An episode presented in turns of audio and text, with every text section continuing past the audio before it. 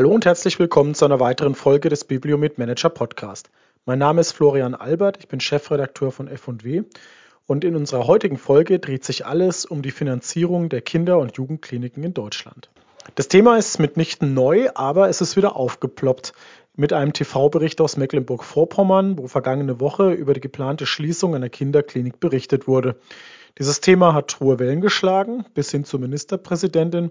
Frau Schwesig hat angekündigt, die Kinder- und Jugendmedizin mit einer Bundesratsinitiative aus dem DRG-System herausnehmen zu wollen. Es wird also weiter fleißig am Fallpauschalensystem gesäbelt. Ob das in diesem Bereich Sinn macht, welche Probleme die Kinder- und Jugendmedizin hat und welche anderen Möglichkeiten es denn gäbe, um die Situation zu verbessern, das diskutiere ich heute mit Herrn Jochen Scheel. Er ist Geschäftsführer der Gesellschaft der Kinderkrankenhäuser und Kinderabteilungen in Deutschland. Herzlich willkommen, Herr Scheel. Dieses Thema, über das wir heute diskutieren, ist für Ihren Verband schon seit vielen Jahren wichtig und relevant. Was stimmt Sie denn optimistisch, dass es nicht nach wenigen Wochen wieder im Sommerloch verschwindet? Ich hoffe, dass das nicht geschieht. Es mag vordergründig ein Sommerloch-Thema sein, weil bis vor wenigen Monaten stand die kind, standen die Kinderkliniken weder im Fokus der Politik noch der Medien.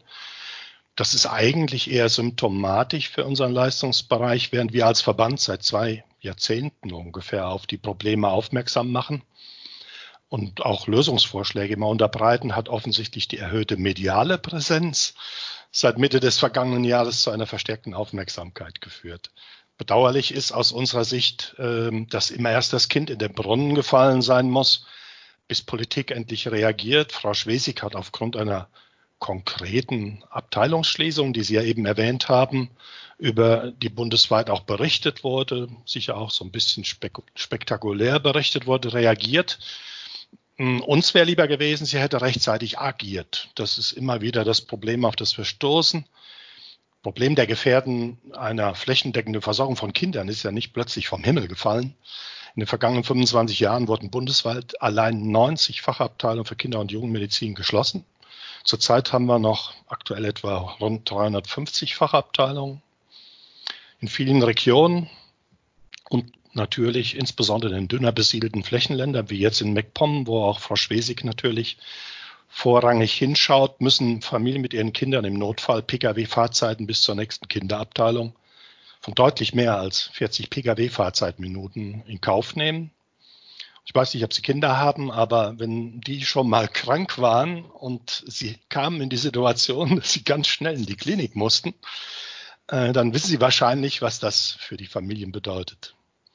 Ich kann Ihnen übrigens gerne eine geografische Darstellung der Entfernung der Kinderabteilungen in Deutschland zur Verfügung stellen, die wir gerade kürzlich aktuell haben arbeiten lassen. Wir fordern daher seit Jahren einen Versorgungszuschlag Kindergesundheit, so haben wir das genannt, um unter anderem den Erhalt von versorgungsnotwendigen Kita-Abteilungen in der Fläche zu sichern. Und ich glaube, die Diskussion, weil Sie das anfangs gefragt haben, die ist sicher dringend notwendig, aber voreilige Vorschläge, sind aus unserer Sicht eher kontraproduktiv.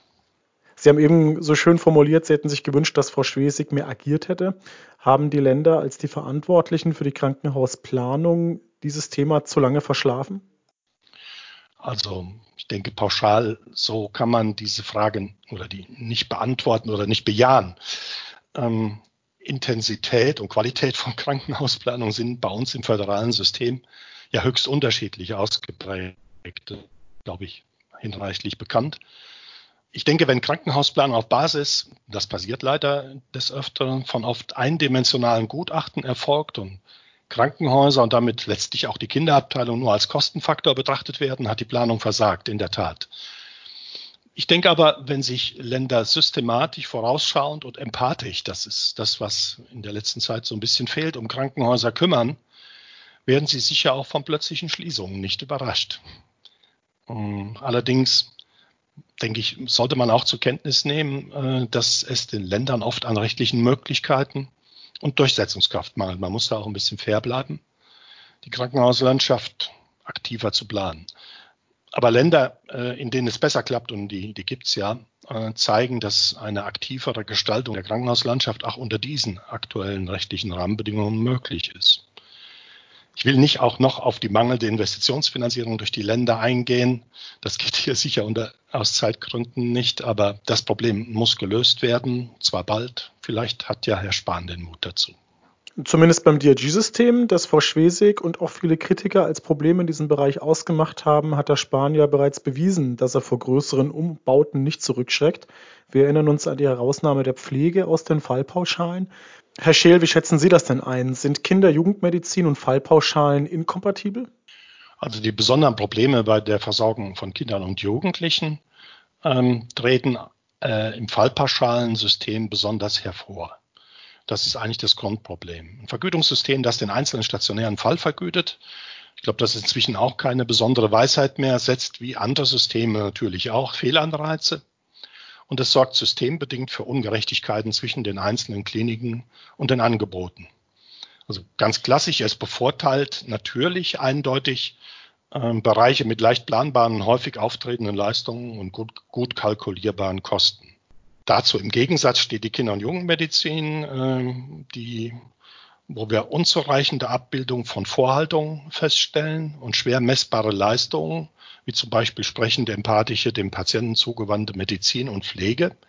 Das ist schwierig. Wenn Vorhaltekosten und ein breites Leistungsspektrum, wir treffen in einer normalen, vernünftigen Kinder- und Jugendmedizinischen Abteilung, Durchschnittsabteilung etwa 400 DRGs mindestens, ähm, also ein breites Leistungsspektrum, schwer messbare, organisierbare Leistungserbringung zusammentreffen, das ist halt in der Kinder- und Jungenmedizin, und dann noch die Zahl der potenziellen Patienten gegenüber anderen Fachbereichen ja deutlich niedriger ist, sind ja nur die Kinder und Jugendlichen, dann kommt ein Fallpauschalensystem automatisch an seine systembedingten Grenzen.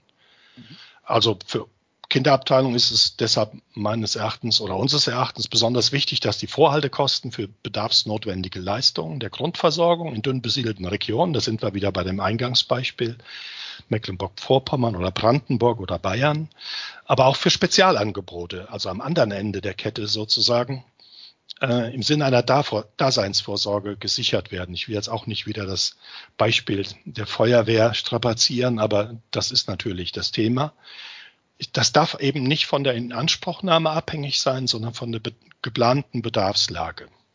Wir mein, unseres Erachtens benötigen ergänzende Instrumente, um diese Unzulänglichkeiten auszugleichen. Und es bedarf, das ist meines Erachtens besonders wichtig, des politischen Willens, Grundversorgung als Daseinsvorsorge endlich ernst zu nehmen und aktiv zu gestalten. Ich glaube, dass es damit gelingen könnte, diese Inkompatibilität, die Sie am Anfang angesprochen haben, ähm, die doch zu verbessern. Die Bundesregierung scheint das Thema vergleichsweise entspannt zu sehen, Herr Scheel, zumindest wenn man die Antwort auf eine kleine Anfrage der FDP im Bundestag zum Maßstab nimmt. Die stammt vom März diesen Jahres, ist also relativ aktuell.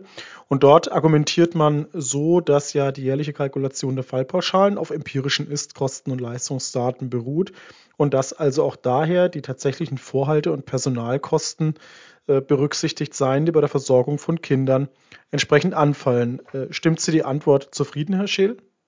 Die Antwort stellt mich überhaupt nicht zufrieden. Wir haben intern beispielsweise kalkuliert, ab wann ist denn überhaupt eine kleine Kinderabteilung in der Fläche finanzierbar? Also wann rechnet sie sich über das DRG-System? Dazu muss man erstmal wissen, was kostet sie in etwa. Das kann man ganz gut kalkulieren, weil wir haben selber einen Standard vereinbart, was Mindeststrukturqualität für Kinder- und Jugendmedizinische Abteilungen sein soll. Da kommt man etwa, man kann über Gemeinkosten ähnlich ein bisschen diskutieren, aber man kommt so etwa auf dreieinhalb Millionen Euro, die solch eine Abteilung im Jahr kostet, ob da ein Patient kommt oder nicht, um einen vernünftigen Standard zu halten. Wenn man aber jetzt zugrunde legt, dass diese Abteilung, weil sie jetzt keine Spezialisierung hat, vielleicht einen Case-Mix von 0,5 oder 0,6 CMI von 0,5, 0,6 hat. Und äh, man rechnet das mal hoch mit, dem, mit einem aktuellen Basisfallwert und dann äh, mit der Fallzahl, dann wird man feststellen, dass man das nur dann refinanzieren kann, wenn man deutlich unter 2000, äh, über 2000 Fälle hat. Wenn man unter 2000 Fälle liegt, kann man sich anstrengen, wie man will. Man wird es nicht refinanzieren können. Und das ist ein grundsätzliches Problem, das jeder Betriebswirt, glaube ich, äh, im ersten Semester lernt, dass es variable und flexible Kosten gibt, äh, variable und fixe Kosten gibt und äh, dass wir hier einen Fixkostenblock haben, den man erstmal refinanzieren muss ist eigentlich logisch. Und dass der erst ab einer bestimmten Fallzahl refinanziert ist, ist natürlich auch klar. Wenn ich einen Mercedes baue und Entwicklungskosten habe und brauche 5000 als Verkauf, um diese zu refinanzieren und verkaufen nur 4000, habe ich dasselbe Problem. Ähm, und das ist offensichtlich von Anfang an in Kauf genommen worden, denn es ist eigentlich eine Banalität. Ja, man muss fairerweise natürlich auch sagen, das Thema Kinder-Jugendmedizin ist bei der Weiterentwicklung des Fallpauschalensystems nicht völlig ignoriert worden. Im Gegenteil, da ist in den vergangenen Jahren immer wieder nachgesteuert worden wenn die Vertreter des INEC bei uns auf dem DRG-Forum im März in Berlin berichten, wie der neue Fallpauschalenkatalog aussieht, dann ist Kinder-Jugendmedizin immer ein ganz wichtiges Thema, ganz vorne mit dabei. Stichworte sind Kindersplits, Langliga-Zuschläge oder Zusatzentgelte für spezielle Medikamente. Nur scheint das ja alles nicht zu reichen. Ein weiteres Instrument, das nun helfen soll, sind Sicherstellungszuschläge, Herr Scheel. Es wird gerade zwischen GKV und zwischen DKG verhandelt, wie die für Kinder- und Jugendkliniken aussehen könnten. Ähm, können Sie uns berichten, wie da der Stand der Verhandlung ist und wie ist denn Ihre Einschätzung? Ist das ein geeignetes Instrument, um in diesem Bereich zu helfen? Ja, Sicherstellungszuschläge sind natürlich ein Mittel, um äh, in der Fläche mal zu schauen, erstmal grundsätzlich, wo gibt es denn überhaupt Probleme? Ähm, ich denke, wenn man sich die Regelungen des ähm, gemeinsamen Bundesausschusses dazu ansieht, ähm, sieht man auch, wie kompliziert es ist. Ähm, bisher hat ja der GBA die, äh, die Kinder- und Jungenmedizin gar nicht zur Grundversorgung gezählt. Ähm, das war für uns schon mal ein ganz großes Problem, wo wir von Anfang an protestiert haben. Ähm, aber nachdem wir äh, ein Gespräch im letzten Sommer mit Herrn Spahn geführt haben und äh, uns im Nachgang dann auch mit äh, DKG und GKV Spitzenverband geeinigt haben, dass zumindest ähm, die Grundversorgung von Kindern und Jugendlichen auch in diese Regelung hineingehört, versprechen wir uns davon eine, ja, eine ganz geringfügige Teillösung des wirklichen Problems. Das Kernproblem kann man mit dieser komplexen Lösung überhaupt nicht ähm, wirklich anpacken. Ähm, es kommt hinzu, dass auch die Finanzierungsregelung, wie sie momentan aussieht, ja entweder 400.000 Euro über einen bestimmten Kreis von Krankenhäusern ausschüttet, vollkommen ungezählt, mit keiner, äh, mit keiner Verwendungsvorgabe, was aus meiner Sicht nicht so richtig viel Sinn macht. Und es kommt hinzu, dass wenn man wirklich einen, einen echten Sicherstellungszuschlag benötigt, ja das ganze Haus in Schieflage gekommen sein muss. Ähm, und bis ein ganzes Haus in Schieflage gekommen sein muss, äh, hat ein Geschäftsführer, der verantwortungsvoll arbeitet und eine Insolvenz äh, verhindern muss, hat er schon längst die Kinderabteilung geschlossen, bevor das passiert. Und wenn ähm, uns die Versorgung äh, wichtig ist, dann muss man das natürlich verhindern. Und man muss auch äh, letztlich den Träger Anreize bieten, dass er es auch verhindern kann. Dafür haben wir Vorschläge, kann ich gerne noch darauf eingehen später. Unterbreiten wir schon so relativ lang diese Vorschläge, aber bisher ungehört, vielleicht tut sich jetzt etwas. Sie haben von einer Verwendungsvorgabe gesprochen. Verstehe ich Sie richtig, dass Sie fordern, dass das Geld dann direkt in die Kinderjugendmedizin fließt und eben nicht pauschal ans Krankenhaus ausgeschüttet werden soll? Genau. Also wir haben zum Beispiel, es gibt ja mehrere Dinge, die man äh, tun sollte, wenn man jetzt nur das Thema flächendeckende Versorgung sich anschaut. Da haben wir gesagt, ähm, es sind, müssen bestimmte Bedingungen erfüllt sein.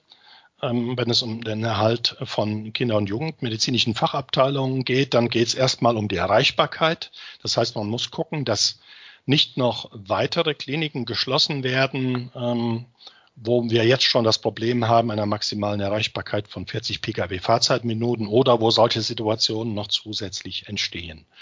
Das ist erstmal eine Grundvoraussetzung.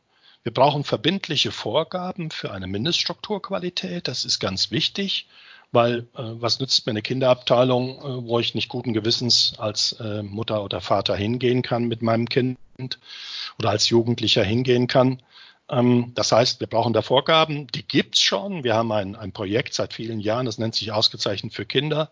Dort nehmen über 200 Kinderabteilungen teil und lassen sich zertifizieren, ob sie diese Mindeststrukturqualitäten erfüllen.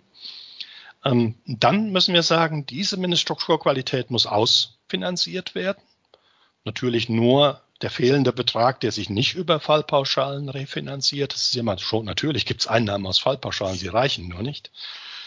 Und dann ist es zwangsläufig meines Erachtens, dass die zweckentsprechende Verwendung dann auch überprüft wird. Ich denke, wenn ich Mittel zusätzlich bekomme als Krankenhausträger, muss ich mir dann auch gefallen lassen, das hätte ich als Geschäftsführer einer Klinik auch schon so gesehen, was ich mal vor vielen Jahren war, ähm, dass ich mir äh, das auch kontrollieren lasse, wie ich die Mittel verwende. Das ist eigentlich in allen Bereichen so, ob ich eine Baumaßnahme habe oder ähnliches. Mittelverwendungskontrolle gehört dazu.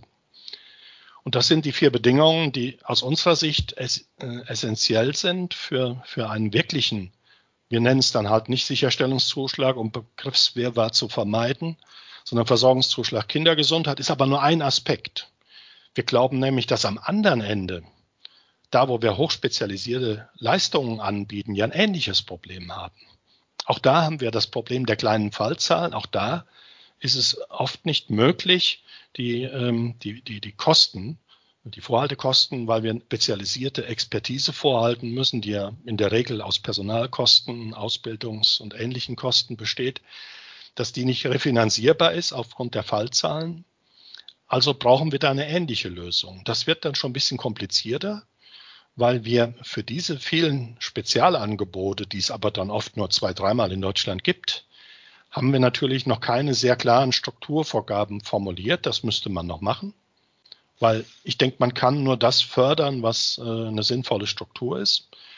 Ergebnisqualität wird dann schwieriger. Das kann man nicht so konkret äh, messen. Das heißt, man muss zunächst mal Strukturqualität fördern.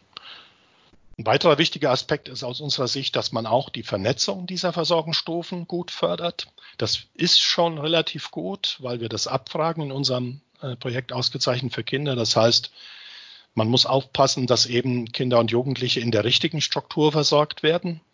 Ähm, nicht beim Grundversorger Spezialangebote anbieten und umgekehrt. Und daneben haben wir natürlich noch weitere Vorschläge zum Thema DRG-System, ähm, die sich einfach aus anderen Problemen ergeben, wie zum Beispiel der Tatsache Rechnung tragen, dass Kindermedizin immer kürzer vollstationär stattfindet. Und deshalb haben wir teilstationäre DRGs angestoßen. Das sieht ganz gut aus. Da hoffen wir auf eine Lösung in den nächsten Monaten und Jahren. Das muss natürlich dann auch kalkuliert werden und so weiter. Wir halten es für ganz, ganz wichtig, dass an Kinderkliniken Institutsambulanzen äh, installiert werden. Ganz, ganz klare Kernforderung, weil wir zurzeit ein totales äh, Zulassungswirrwarr haben in dem Bereich. Und wir brauchen auch integrierte Kindernotfallzentren. Das sind so äh, hier und da Themen. Und unter integrierte Notfallzentren verstehen wir zum Beispiel, dass man in guter Kooperation mit den Niedergelassenen gemeinsam dies betreibt und nicht in Konkurrenz. Es gibt dafür schon ganz, ganz viele Beispiele bundesweit an Kinderkliniken, wo das bereits funktioniert. Wir diskutieren ja seit vielen Jahren über die Frage, ob Krankenhäuser zu viele Leistungen stationär erbringen, ob nicht viel mehr ambulantes Potenzial vorhanden wäre.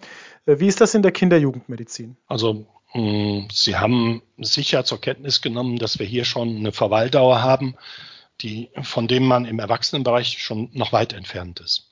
Das ist für mich ein ganz klares Indiz, dass wir dort extrem schon reduziert haben. Es spielt sich ein bei 4,5 Tagen. Wir haben das in den letzten 25 äh, Jahren äh, halbiert, also von, von etwa neun Tagen in Anfang der 90er Jahre auf 4,5.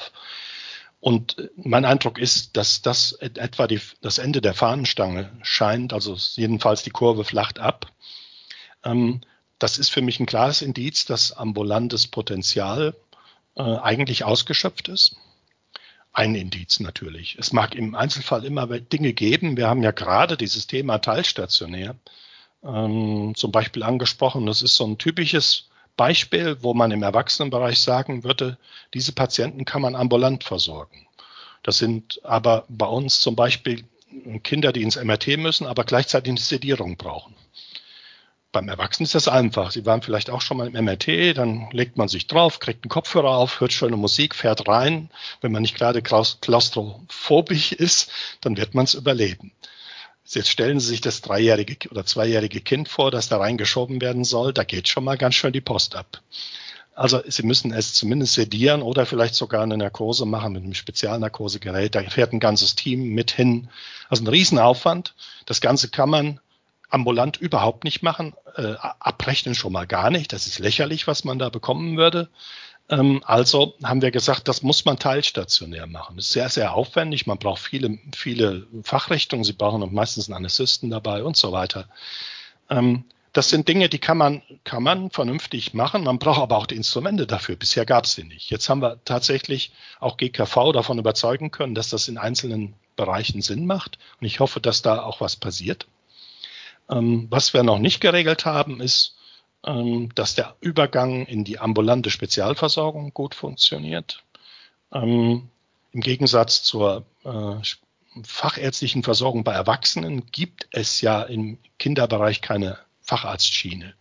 Die Facharztschiene bedienen ausschließlich die, die Spezialisten aus den Kliniken. Also niedergelassenen Kinderonkologen finden sie nicht. Sie finden vielleicht in einer Großstadt mal einen niedergelassenen Kinderkardiologen, der das auch noch macht.